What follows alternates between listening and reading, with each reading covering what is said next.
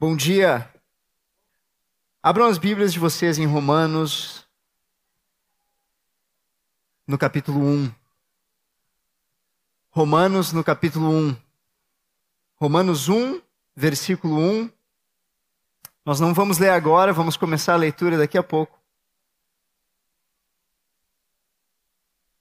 Mas eu queria começar perguntando para vocês: o que, o que é o Evangelho? Eu acho que todos nós temos uma certa noção do que essa palavra significa. Todos nós, se fôssemos perguntados, teríamos alguma resposta para dar. O que é o Evangelho? Nós dizemos que somos evangélicos. Né? Ouvimos músicas evangélicas. Em Joinville tem uma livraria evangélica que eu gosto demais. Sempre que eu vou para Joinville visitar a família da minha esposa, eu passo nessa livraria. É, nós falamos sobre pregar o Evangelho. E sempre que nós começamos uma leitura do Novo Testamento, nós começamos pelos quatro evangelhos. Mas o, o que é o Evangelho? O Evangelho obviamente, não é uma música ou um filme, e nem um elemento da cultura. Mas o Evangelho, ele também não é um livro, e nem um conjunto de livros. O Evangelho é uma mensagem, uma mensagem de Deus. Mateus, Marcos, Lucas e João, eles não são o Evangelho. Eles contêm o Evangelho. Mas eles não são o Evangelho. O Evangelho é uma mensagem de perdão, de reconciliação, de redenção, de salvação. E o Evangelho, ele vem sendo anunciado muito antes dos quatro evangelhos serem escritos. Muitos historiadores acreditam que o Evangelho de Marcos tenha sido o primeiro evangelho, o primeiro livro do Novo Testamento que foi escrito em um papiro. Mas muito antes de João Marcos começar a aprender a escrever, muito antes dele nascer, o evangelho já vinha sendo anunciado. A palavra diz em Gálatas 3:8, um texto que a primeira vez que eu me dei conta do que ele dizia foi uma revelação para mim. Em Gálatas 3:8 diz assim: Ora, tendo a escritura previsto que Deus justificaria pela fé os gentios, pré-anunciou, a palavra aqui em muitas traduções diz pregou o evangelho a Abraão. Em ti serão abençoados todos os povos. Nós conhecemos essa cena. Lá em Gênesis, no capítulo 12, quando Deus chama Abraão e diz para ele: sai da tua terra, da tua parentela, da casa do teu pai, e vai para a terra que eu te mostrarei. Abençoarei os que te abençoarem, amaldiçoarei os que te amaldiçoarem. Em ti serão benditas todas as famílias da terra. Todas as nações vão estar sendo chamadas a uma reconciliação com Deus. Essa mensagem já continha o Evangelho. E é isso que Paulo nos explica aqui em Gálatas. O Evangelho é então uma mensagem e é sobre essa mensagem que Paulo vai falar aqui em Romanos. O evangelho completo. Paulo chega a falar aqui em Romanos, usar uma expressão, o meu evangelho, como se ele estivesse escrevendo ainda mais um relato, mais uma versão dessa mensagem que Deus tem anunciado. E por isso, logo na introdução dessa carta, logo no início, nos primeiros versículos, que geralmente são curtinhos, na maioria das epístolas de Paulo, Efésios, a introdução tem dois versículos. Mas em Romanos, a introdução tem 15 versículos. E nos primeiros sete, Paulo vai nos apresentar três aspectos do Evangelho. Essa é a, o título da mensagem que nós vamos compartilhar nessa manhã. Três aspectos do Evangelho. O que ele é, em primeiro lugar. Sobre quem ele é. E em terceiro lugar, para quem ele é. Esses três aspectos nós vamos encontrar aqui em Romanos, no capítulo 1. Logo no início, na própria introdução. Eu quero convidar vocês para nós irmos fazendo a leitura juntos. Versículo 1. Paulo, servo de Jesus Cristo, chamado para ser apóstolo, separado para o evangelho de Deus. Quando Paulo chega nesse assunto do Evangelho de Deus, é como se ele abrisse um parênteses aqui. É, ele começa falando de si, né? quem ele é, se apresentando talvez pela primeira vez para alguns daqueles irmãos. Eu, eu sou Paulo, eu sou, eu sou servo de Jesus. Eu me entreguei para servir a Ele. E, e eu fui chamado por Ele chamado para ser apóstolo, para servi-lo.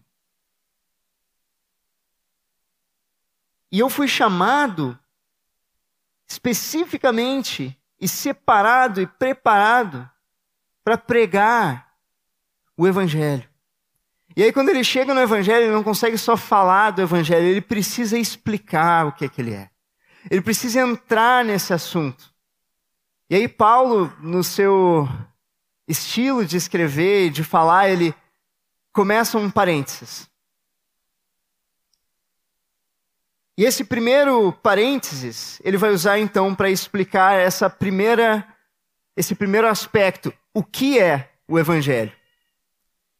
E nós vamos fazer algumas listas aqui nessa manhã, algumas listas de coisas que são mencionadas por Paulo. Vocês não precisam se preocupar em gravar tudo. Depois vai ter vídeo disponível, vocês podem olhar, ouvir de novo.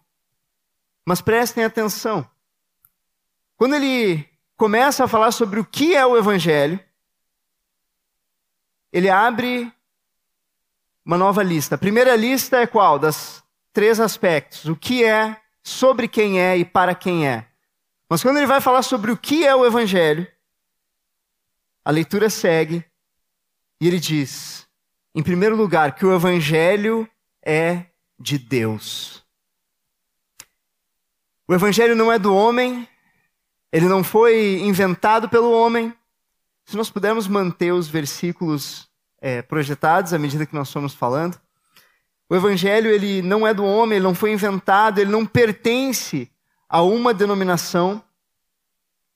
O pecado ele nos separa de Deus. Então a mensagem de reconciliação precisa partir de Deus.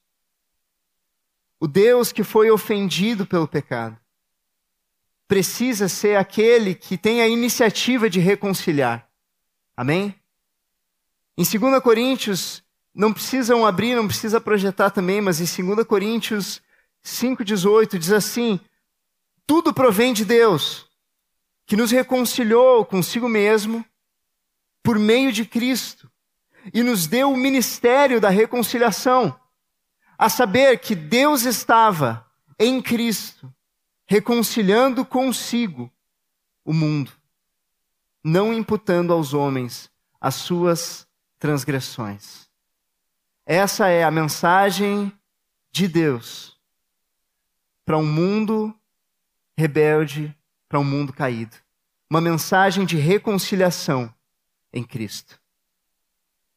Em segundo lugar, ele avança no texto dizendo que o evangelho ele tem sido prometido, anunciado por Deus. Isso significa que os apóstolos ali da igreja primitiva, eles não inventaram nada. Eles foram conduzidos pelo Espírito Santo em um mover que já vinha manifestando, revelando essa mensagem, o desejo de Deus por reconciliação. Eu lembro de Lucas 24, quando Jesus encontra aqueles discípulos no caminho de Emaús. E é dito que, começando por Moisés e por todos os profetas, Jesus expunha-lhes o que a seu respeito constava em todas as Escrituras. Ou seja, a vida, a obra, o ministério de Jesus não foi novidade para aqueles que tinham os ouvidos atentos e os olhos atentos para ver o que Deus estava fazendo na história e aquilo que Deus já estava revelando.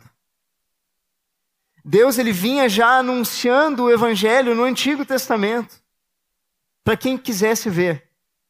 Através de homens, mulheres, situações, histórias, poesias, profecias, através de figuras e tipos, Deus ele vinha anunciando que o desejo por reconciliação estava no seu coração. Ele é um Deus perdoador. Ele vinha anunciando essa mensagem desde a queda. Desde que em Gênesis, no capítulo 3, versículo 15, ele fala para a serpente: Eu porei inimizade entre ti e a mulher, entre a sua descendência e o seu descendente. Este, o descendente, te ferirá a cabeça e tu lhe ferirás o calcanhar. Ou seja, desde a queda, Deus já vinha anunciando que haveria vitória contra o pecado, que haveria vitória contra a rebelião e a rebeldia. Deus havia anunciado que um descendente da mulher, ele seria vitorioso contra as obras das trevas. Ele seria vitorioso contra as estratégias de Satanás e ele libertaria os cativos do diabo. Deus vinha anunciando que haveria uma obra de libertação e de reconciliação. O evangelho ele vem sendo anunciado por Deus através de muitos meios. Eu me lembro de Hebreus 1, 1 e 2. Havendo Deus outrora falado muitas vezes, de muitas maneiras, aos pais pelos profetas, nos últimos dias nos falou pelo Filho ou seja, o Filho é a consumação final, ele é a manifestação completa da mensagem de Deus, de reconciliar o mundo consigo. Então, ainda sobre essa resposta, o que é o Evangelho? A terceira coisa que nós lemos no texto, no versículo seguinte, é que o Evangelho é sobre o filho. Com respeito ao seu. Mais uma vez, com respeito ao filho. O Evangelho é sobre Jesus. Ele não é sobre prosperidade. O Evangelho não é sobre vitória. Não é sobre cura. O Evangelho não é sobre paz. O Evangelho não é sobre política, ser de direita ou de esquerda. Ele não é sobre economia, ser mais conservador, ser mais liberal. O Evangelho é sobre Jesus, sobre o Filho. É claro que o Evangelho tem as respostas para todas as perguntas que nós podemos ter e todos os dilemas que nós vamos enfrentar. Mas nós só achamos as respostas verdadeiras no Evangelho se os nossos olhos estiverem em primeiro lugar, aonde os olhos do Pai estão no Filho. Se você chegar no Evangelho para procurar as respostas para as suas perguntas e não encontrar o Filho, você nunca vai encontrar as verdadeiras respostas. Então, o que é o Evangelho? é uma mensagem de Deus que vem sendo anunciada por muitos meios, de muitas maneiras, e que se concretiza no Filho. Amém? O Evangelho ele é de Deus, o Evangelho vem sendo anunciado por Deus, e o Evangelho é sobre o Filho. Então aqui Paulo como que encerra essa primeira parte da explicação. Nós sabemos agora o que o Evangelho é, mas nós estamos falando de três aspectos do Evangelho: o que ele é, e agora nós precisamos aprender mais sobre, sobre quem ele é. Sobre quem é essa mensagem. Quem é esse filho? Então, Paulo, na sua maneira de escrever, é como se ele abrisse mais um parênteses dentro do parênteses. Ele vinha falando: Eu sou Paulo, eu sou apóstolo, e eu fui separado para o Evangelho. Ah, o Evangelho. O Evangelho é maravilhoso. O Evangelho, ele é de Deus, ele vem sendo anunciado por Deus. Ele é sobre o Filho. Ah, o Filho. E ele abre mais um parênteses para explicar o Filho. E ele nos fala aqui diversas verdades sobre o Filho. Eu quero citar sete verdades sobre o Filho aqui, ainda na introdução de Romanos, nos primeiros versículos. Podemos seguir a leitura naquele próprio versículo ali que nós estávamos, no versículo de número 3, com respeito ao filho, o qual, segundo a carne. Então, a primeira verdade aqui sobre o filho: Jesus veio em carne. Jesus se fez homem. Em João 1,14, a verdade que nós sabemos de cor, o Verbo se fez carne e habitou entre nós, cheio de graça e de verdade. Vimos a sua glória, glória como do unigênito do Pai. Jesus foi homem. Ele teve sede. Quando na cruz ele pediu que dessem algo para ele beber. Ele teve fome em João 4, no episódio da mulher samaritana, ele pede para os discípulos buscarem algo para comer. Ele teve sede, ele teve fome, ele teve sono quando ele dormia no barco no meio da tempestade. Ele foi homem, ele é homem, como nós. Não existe nenhuma particularidade, nenhum detalhe, nenhuma experiência humana que Jesus não conheça, exceto pelo pecado.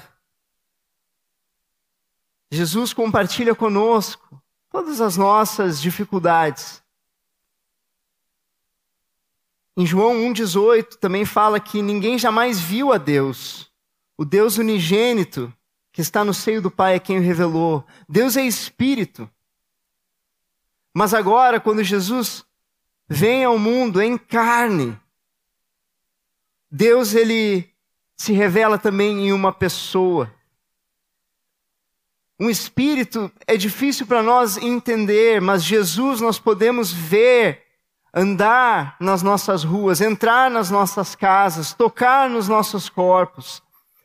Jesus é homem. Ele veio em carne.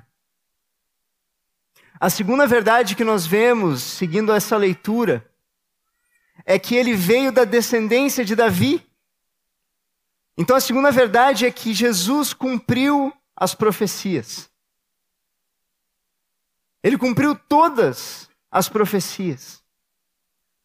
Um estudioso do século passado chamado John Barton Payne fez um estudo e ele encontrou 574 profecias do Antigo Testamento que se cumpriram em Jesus. 574 profecias. Profecias, muitas foram cumpridas intencionalmente por Jesus. O seu batismo, ele foi se batizar para cumprir as profecias. Os milagres que ele realizou, as parábolas que ele falou, ele falava as parábolas e o texto explica que é para que se cumprisse as profecias. A sua própria ida para Galiléia, para que ele fosse Galileu, a sua ida para Jerusalém, tudo isso intencional. Mas muitas fora do seu controle. Quem é que escolhe nascer em Belém? Quem é que escolhe ser da linhagem de Davi? Quem é que decide nascer de uma virgem? Quem define que vai ser vendido por 30 moedas de prata? Quem é que decide intencionalmente que vai ser pendurado na cruz? E quem é que pode impedir que qualquer um dos seus ossos sejam quebrados? Tantas profecias que se cumpriram em Cristo simplesmente porque ele era esse ungido de Deus, simplesmente porque os olhos de Deus estavam nele e porque a obra, a mensagem de reconciliação de Deus estava se cumprindo nele. Jesus veio da descendência de Davi, ele cumpriu as profecias. Terceira verdade sobre Jesus, no versículo seguinte, vai dizer que ele foi designado filho de Deus. Então a terceira verdade aqui é que Jesus é Deus. Ele não é só homem. Ele não é meio homem e meio Deus. Ele é totalmente homem e totalmente Deus. Em uma só pessoa. Muitas seitas religiosas por aí, vocês vão encontrar isso. Espero que não encontrem, mas se encontrar, Saibam que muitos acreditam que Jesus foi homem, mas não foi Deus.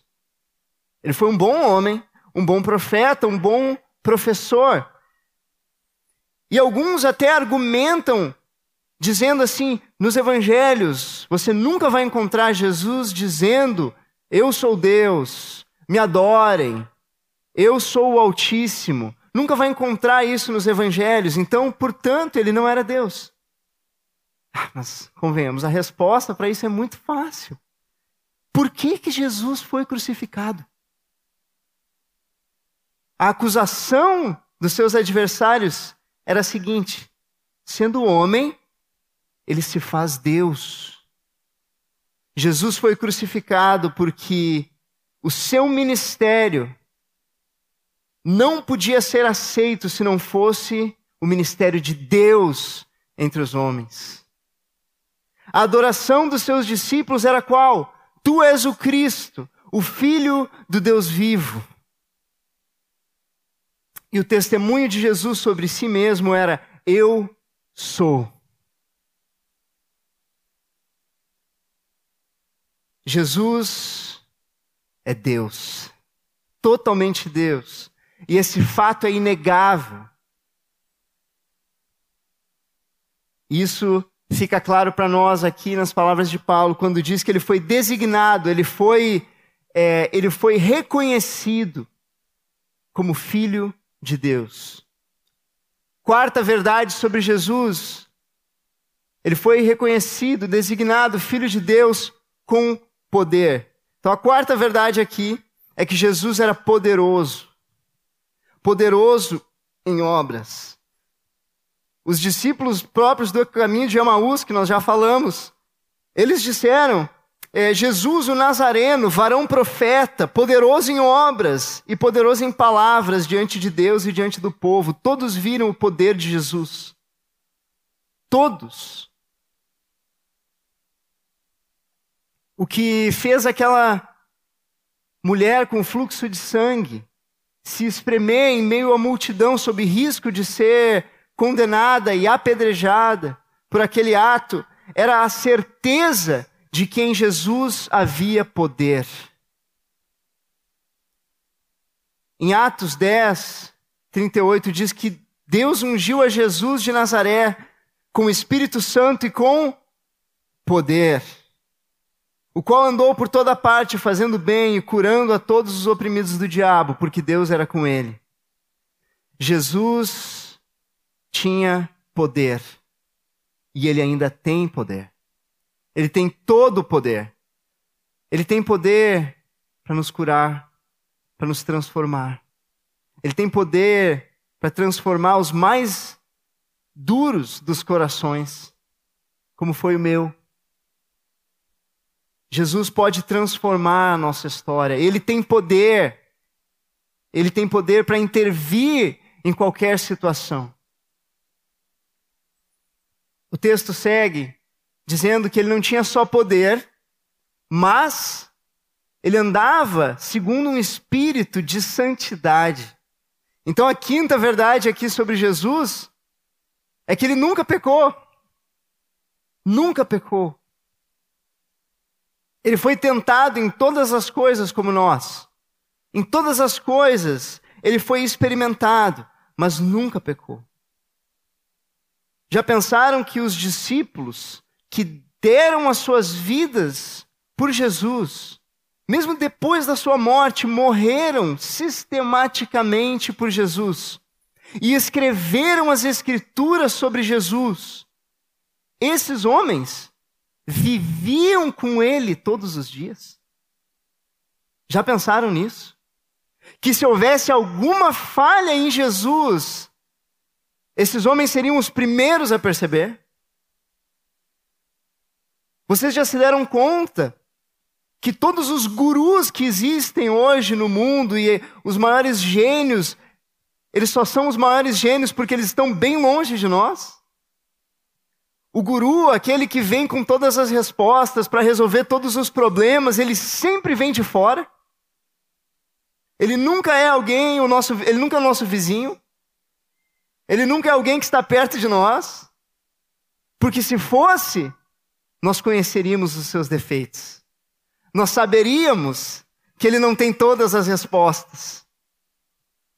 Mas por algum motivo, esses homens que viveram com ele todos esses anos, não tinham nada para dizer sobre ele a não ser louvor.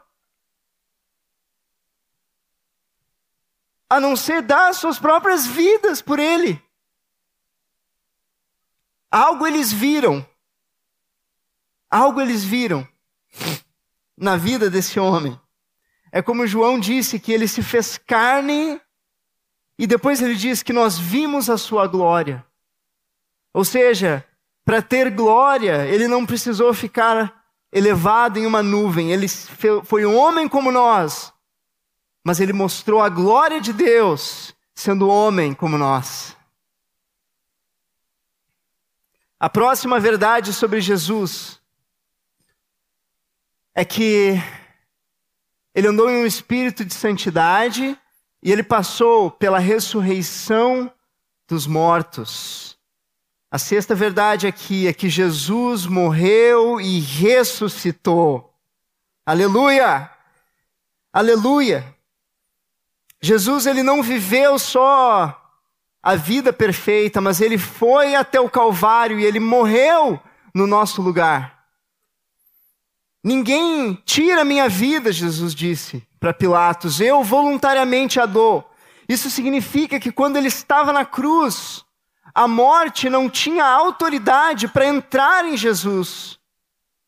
Portanto, a morte não entrou em Jesus.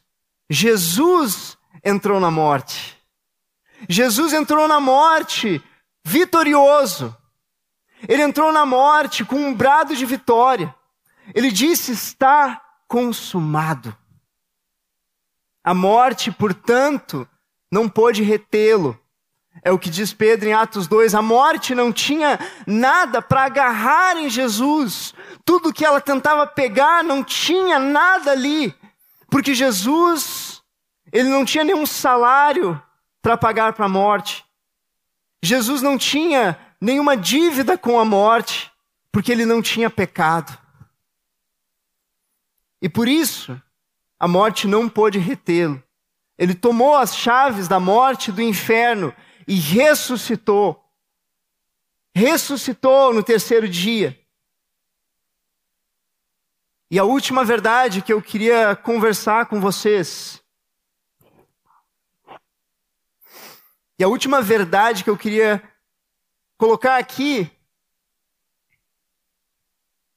é que ele ressuscitou dos mortos, a saber, Jesus Cristo, nosso Senhor. Ele não só viveu uma vida perfeita, com poder, sem pecado, morreu e ressuscitou, mas o sacrifício de Jesus foi aceito pelo Pai de tal forma que ele foi assunto aos céus, recebeu um nome acima de todo nome, acima de todo poder, acima de toda força, acima de todo nome que se possa referir, se assentou à destra de Deus e foi coroado Senhor sobre toda a terra. Jesus é o Senhor.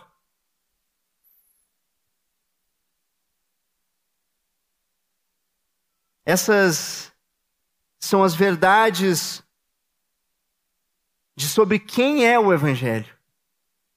Um Jesus que se fez carne, que cumpriu as profecias, que é Deus, que foi poderoso em obras, que nunca pecou, que morreu e ressuscitou, e é o Senhor.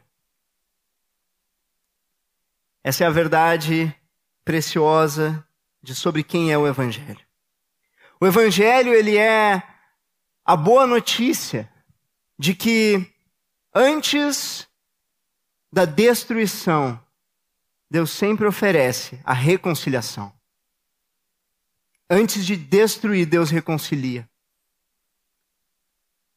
Mas Paulo aqui ele nos ensina que a reconciliação só pode acontecer em Jesus.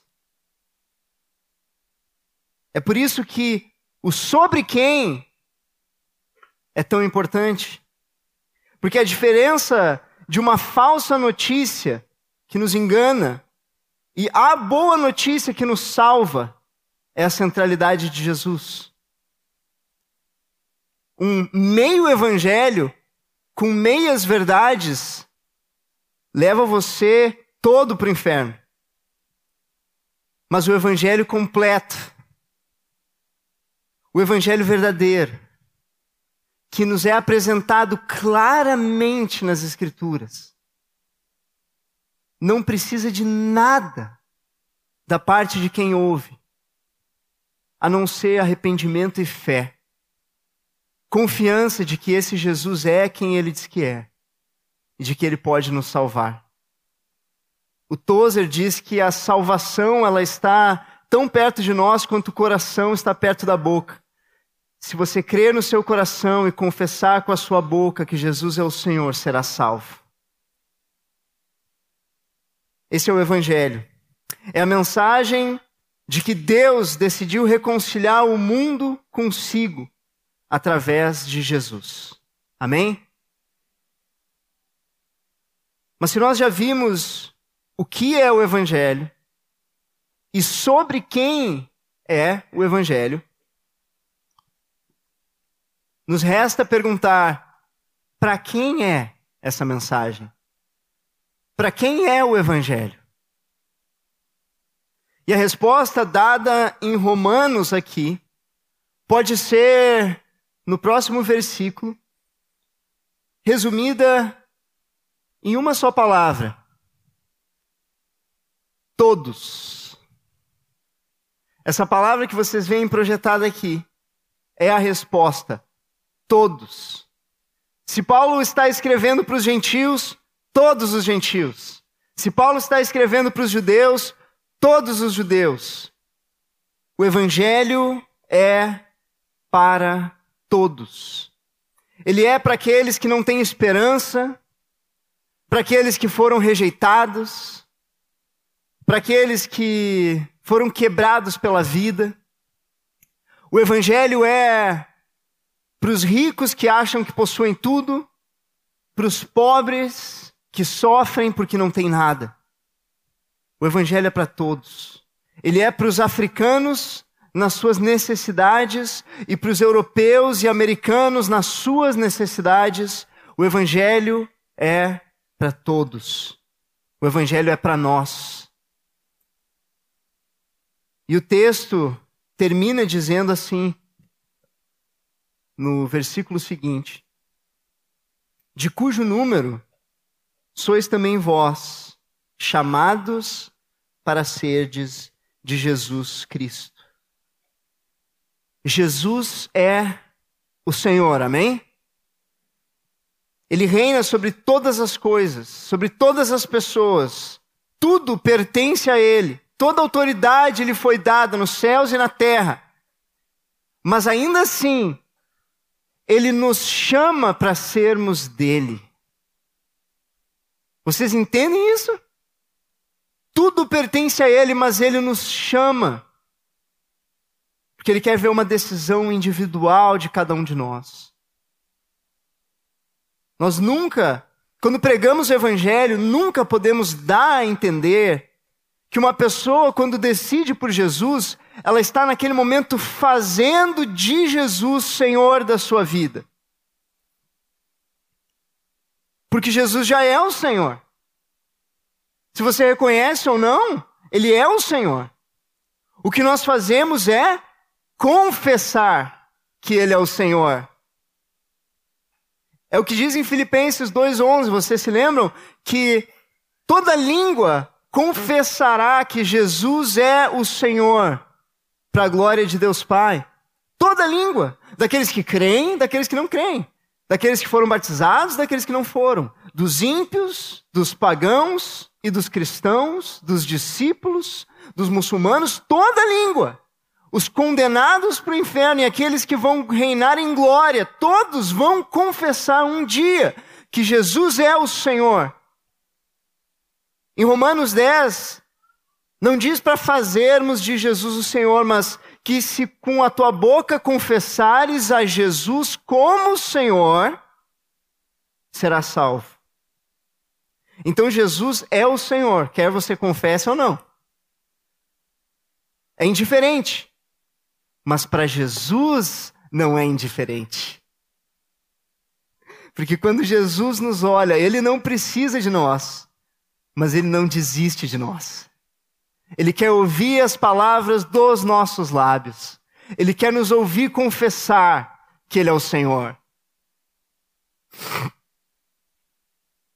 Ele chama cada um de nós individualmente para recebermos esse evangelho esse evangelho que vem de Deus, que está contido nas Escrituras, que é centrado em Jesus, que nos reconcilia com o Pai, mas é preciso que haja uma decisão, é preciso que ele seja recebido com fé e arrependimento. Então nós vimos já esses três aspectos do Evangelho. O que ele é? É uma mensagem de Deus de reconciliação. Sobre quem ele é? Sobre Jesus. Jesus se fez carne, cumpriu as profecias, é Deus, era poderoso em obras, nunca pecou, morreu e ressuscitou. Ele é o Senhor. E para quem é o Evangelho? O Evangelho é para todos. O Evangelho é para nós e o Evangelho é também para aqueles que ainda não decidiram pelo Senhor.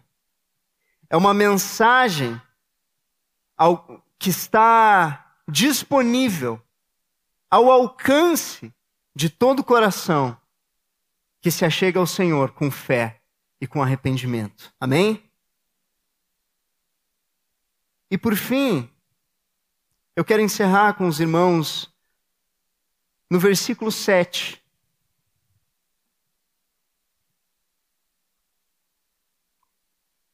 Isso é como se fosse um extra. Se vocês olharem a estrutura do texto, vocês vão lembrar que Paulo está aqui abrindo parênteses. Hã? Ah, eu sou Paulo, sou servo, sou apóstolo e fui separado para o evangelho. Ah, o evangelho. E ele fala do evangelho, e ele fala que o evangelho é sobre o filho. Ah, o filho. E ele fala do filho, quem é o filho, o que ele fez, como ele veio e quem ele é. E ele vai dizer que o, o, o filho, ele chama todos nós, todos os gentios, para receber o evangelho. E aí ele abre mais um parênteses. Tá bom, quem ele chama? Todos vocês que estão contados no número daqueles que são chamados para ser de Jesus. Esse é o terceiro parênteses. E aí agora, rapidinho, como se ele tivesse lembrado, puxa, eu ainda estou na introdução da carta, ele fecha os três parênteses e ele volta para aquilo que ele estava falando no começo. Certo? Eu desenhei os parênteses na minha Bíblia para me ajudar a enxergar melhor. E agora ele fecha todos esses parênteses e ele volta para o início. A todos os amados de Deus que estáis em Roma. E eu vou fazer uma adaptação aqui. A todos os amados de Deus que estáis em Porto Alegre. Chamados para ser santos. Graça a vós outros e paz da parte de Deus, nosso Pai, e do Senhor Jesus Cristo.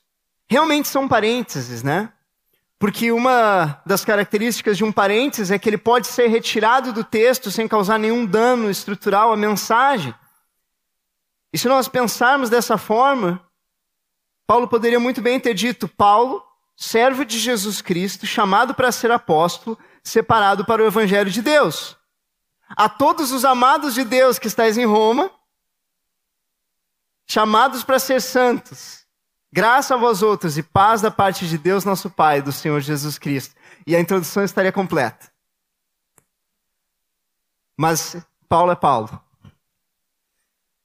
Então agora ele encerra com esse último versículo de número 7. E eu falei que nós íamos fazer muitas listas hoje, eu não espero que vocês tenham memorizado todas elas, mas que haja um sentimento no coração de vocês de paixão por Jesus estarem apaixonados pelo Senhor, pelo, pelo Evangelho, estarem apaixonados por essa mensagem de Deus que nos chama. E agora eu quero fechar com uma última lista, que eu enxergo nesse versículo 7. São quatro características de alguém que respondeu ao Evangelho. Agora que nós vimos tudo isso, nós vimos o que ele é, sobre quem ele é e para quem ele é, o que acontece com alguém que responde a Ele em fé. Quatro características aqui. Em primeiro lugar, nós somos amados por Deus. Nós temos o amor de Deus. Em Romanos 5 diz que o amor de Deus é derramado no nosso coração pelo Espírito Santo que nos foi dado. Alguém que respondeu ao Evangelho descobre esse amor. Deus amou o mundo todo, deu seu filho pelo mundo todo.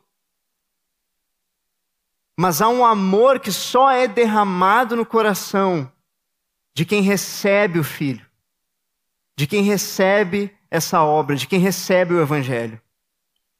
E a primeira característica que nós descobrimos é, é um batismo de amor. Nós somos inundados pelo amor de Deus, amém?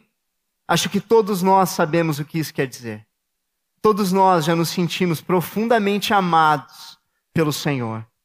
Eu acho que se nós fizéssemos um exercício de fechar os olhos e pensar no dia em que nós nos sentimos mais amados, eu tenho certeza que esse amor que nos marcou seria o amor de Deus. Então, essa é a primeira característica nós descobrimos o amor de Deus. Em segundo lugar, vai dizer que nós somos chamados, mais uma vez. Então, a segunda característica é que nós somos constantemente chamados por Deus.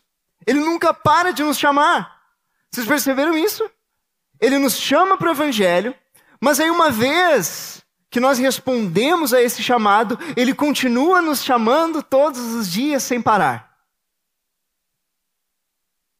Nos chama para sermos santos, nos chama para andarmos com Ele, nos chama para estarmos com Ele, para descansarmos nele.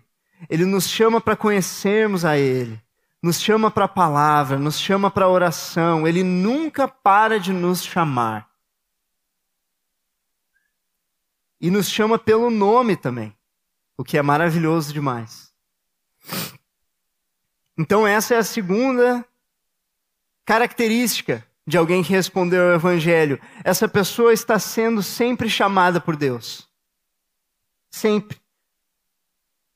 Você ouviu o chamado de Deus hoje pela manhã? Ele continua chamando. Talvez para se arrepender, talvez para adorar, talvez para glorificar. Tem algo específico que Ele está te chamando nessa manhã, nesse momento. Amém? Ele não para de te chamar. A terceira característica, então, é que essa pessoa descobre a graça de Deus. A graça de Deus. Ela descobre o amor, ela descobre o chamado, constante e ela descobre a graça de Deus. Graça a vós outros, diz o texto. É... Graça e misericórdia são diferentes. Misericórdia é Deus não nos dar aquilo que nós merecíamos. É Deus não nos mandar para o inferno. Misericórdia, Senhor. Graça é Deus nos dar aquilo que nós não merecíamos. É Deus nos mandar para o céu. E quem responde ao Evangelho descobre graça e misericórdia todos os dias. Todos os dias. É, Salmo 23, bondade e misericórdia certamente me seguirão todos os dias da minha vida. É, Lamentações 3, as misericórdias do Senhor são a causa de nós não sermos consumidos, renovam-se a cada manhã, grande é a tua fidelidade. João, no capítulo 1, da sua plenitude temos nós todos recebido e graça sobre graça. Superabundante graça. Romanos, uh, no capítulo 6, vai dizer que onde abundou o pecado, superabundou a graça. Então, é isso que nós descobrimos de Deus todos os dias: graça e mais graça, e mais graça, e mais misericórdia, e vamos nos arrependendo, vamos nos aproximando, vamos nos santificando, vamos atendendo ao chamado de Deus e mais graça e mais graça. Amém? Essa é a terceira característica de quem respondeu ao Evangelho. E a última característica que nós podemos encontrar aqui é a paz, que é o que ele diz. Paz da parte de Deus e do nosso Senhor. Quem respondeu ao Evangelho descobre o amor, descobre o chamado, descobre a graça e descobre a paz. Paz é algo que nós não tínhamos longe do Senhor. Nós estávamos em guerra com Deus, guerra uns com os outros e guerra com nós mesmos nós não tínhamos a paz. Nós podíamos tentar mascarar os sentimentos, anestesiar as sensações, podíamos nos fechar em situações e ambientes que falsificavam a paz, mas logo descobríamos a ressaca do dia seguinte, descobríamos que aquela paz não ficou, não permaneceu e que ela não era nossa. Nós vivíamos em guerra. Essa é a vida de quem não conhece o Senhor. Não há paz. Mas quando nós encontramos o Senhor, existe uma paz que nós descobrimos nele. A palavra vai dizer que ele é o príncipe dessa paz. Ele vem trazer a paz a nós. Jesus disse: As minhas palavras eu tenho dito para que vocês tenham paz em mim. Ele também disse no mesmo capítulo: Deixo-vos a minha paz, a minha paz vos dou, não vou a dou como a dá o mundo. Há uma paz que Jesus pode te dar, que é diferente de qualquer coisa que você já experimentou. A paz que Deus pode nos dar, ela fica em nós. Ela pode vencer os medos, as angústias, a ansiedade, as dificuldades e as lutas, os temores, todos eles podem ser subjugados, vencidos, derrotados pela paz que o Senhor nos dá. E essa paz, ela é uma descoberta, como nós estamos conversando. Romanos 5 vai dizer que justificados, pois mediante a fé temos paz com Deus. Então a primeira paz que nós descobrimos é que o rei do universo, ao invés de inimigo, agora é nosso pai. Nos ama e faz todas as coisas cooperarem para o nosso bem. Essa é a primeira paz paz com Deus. É podermos deitar na cama e saber que o Senhor da glória nos ama. E o tempo vai passando e nós aprendemos a ter paz interior. O nosso coração que nunca descansou, agora, por algum motivo, consegue descansar. A nossa mente que nunca nos perdoou pelo que fizemos e pelo que passamos, agora consegue nos perdoar. Aquilo que fizeram comigo, agora não me assombra mais. Eu me sinto agora livre porque há um reino de paz sobre mim. Paz interior.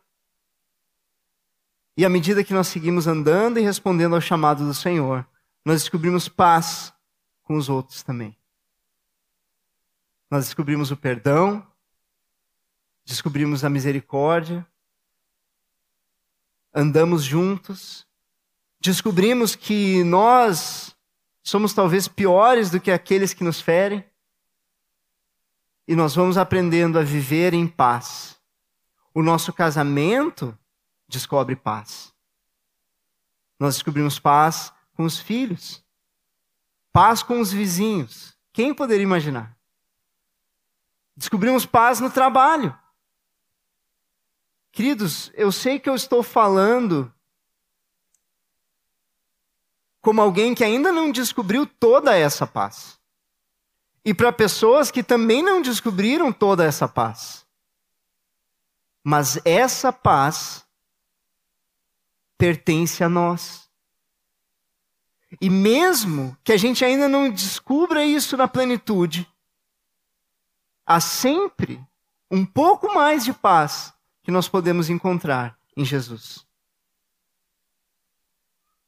Que Ele nos leve nessa manhã, nesse domingo, a uma nova medida de paz, uma nova medida de graça, uma nova medida de amor, um novo chamado para nós nós possamos sair por essa porta confiantes de que respondemos ao Evangelho, de que temos esse Jesus e de que temos as bênçãos desse Jesus sobre nosso coração, sobre a nossa vida.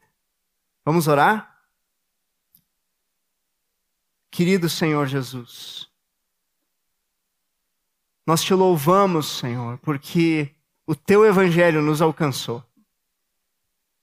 Ah, Senhor, a tua mensagem de reconciliação, ela tocou a nossa vida, Senhor. E nós te bendizemos nesta manhã. Te damos graças, Senhor. Rendemos glórias a ti. Tu nos alcançou. Obrigado, Jesus. Tu não desistiu de nos chamar, não desistiu de nos buscar. O Senhor nos encontrou, nos alcançou, nos conquistou. Aleluia, Senhor. Louvado seja o teu nome. E Senhor, não satisfeito, o Senhor ainda continua a nos chamar, continua a nos dar paz, continua a nos dar graça, a nos dar perdão. Louvado seja o teu nome, Senhor. Que nós possamos nesse dia sair, Senhor, como mensageiros desse evangelho da paz mensageiros, Senhor, que levam essa mensagem a esse mundo que não tem paz. Ó oh, Senhor, que nós possamos nas pequenas coisas proclamar, Senhor. Que nós possamos, Senhor, nas pequenas atitudes, Senhor, ao voltarmos para casa, ao passarmos no trânsito, Senhor, proclamar, Senhor. E que, Senhor, à medida que proclamamos, nós possamos também experimentar mais dos frutos que essa mensagem tão poderosa tem para produzir em nós. Aleluia, Senhor. Confiamos, eu confio que a tua palavra tem poder. Eu confio, Senhor, que tem algo mais do Senhor para nós nesse dia, Senhor. Eu confio, Senhor. Uma salva de palmas para Jesus.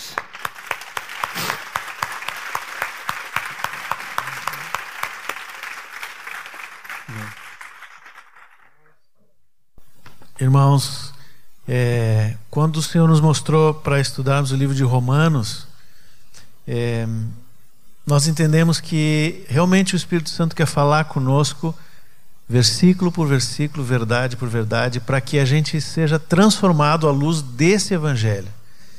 Então nós ressaltamos, reforçamos né, o que temos falado aqui, que de agora e por muitos meses no De Casa em Casa nós vamos ver o livro de Romanos Pedimos que os irmãos leiam esse livro quantas vezes puderem e vão aos grupos nas casas e compartilhem aquilo que o Senhor falou.